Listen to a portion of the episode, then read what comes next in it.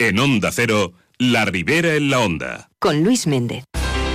La prevención y el mantenimiento son las mejores recetas para conservar tu salud oral. Plantéanos tus dudas en alcira.onda0.es. El equipo de Clínica Faust Dentistas te espera todos los miércoles sobre la una y media en La Ribera en la Onda.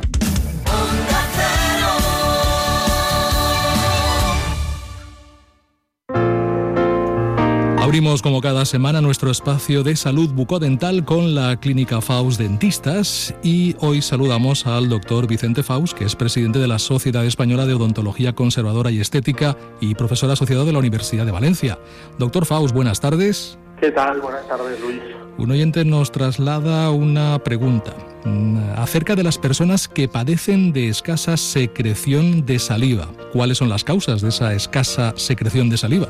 Pues para saber cuál es el origen de esa escasa secreción de saliva y que es importante o puede llegar a ser un problema importante, debemos de, por supuesto, poder explorar al paciente y conocer su historia clínica. Puede provenir la xerostomía, que es como se denomina técnicamente a este tipo de problema, puede provenir de o bien una ingesta de eh, medicación para algún tipo de patología general, como puede ser una depresión o eh, puede venir por consecuencia de un tratamiento, un tratamiento oncológico, vamos a. Y ya que tenemos las causas o las posibles causas, sea cuales fueren, en definitiva, las consecuencias que tiene para, para nuestra salud bucodental, ¿cuáles son? Pues pueden ser de dos tipos. Una, eh, el sentir la boca como vamos a decir, como un trapo que esté muy seca y que tenga unas consecuencias sobre las mucosas, aumentando así las irritaciones y consecuentemente pues aumentando el número de bacterias que puede eh, tener la boca y por lo tanto pues producir desde lo más leve que podría ser una halitosis, un olor de boca desagradable, hasta algún tipo de eh, mucositis producida por o bien el roce de alguna prótesis o los propios dientes con la lengua o las mejillas o incluso alguna colonización con hongos de, de, nuestra, de nuestra boca. Por otra parte, la consecuencia más importante sobre la otra parte de la boca, que no es las partes blandas, sino que son los dientes, es el aumento exagerado de las caries, incluso de la hipersensibilidad dental. Y lo más importante, ¿puede corregirse de alguna, de alguna forma, doctor?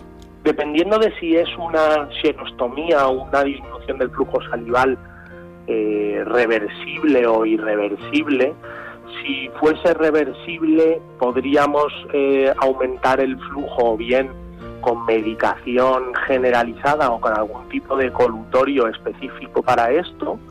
Podríamos también hacerlo eliminando las causas, por ejemplo, disminuyendo el tabaco, que es una de las causas que secaría la boca, podríamos disminuirlo también disminuyendo el nivel de estrés o eh, en el caso de que viniese por una depresión, pues acudiendo a nuestro terapeuta psiquiátrico psicológico y consiguiendo eh, superar esa patología.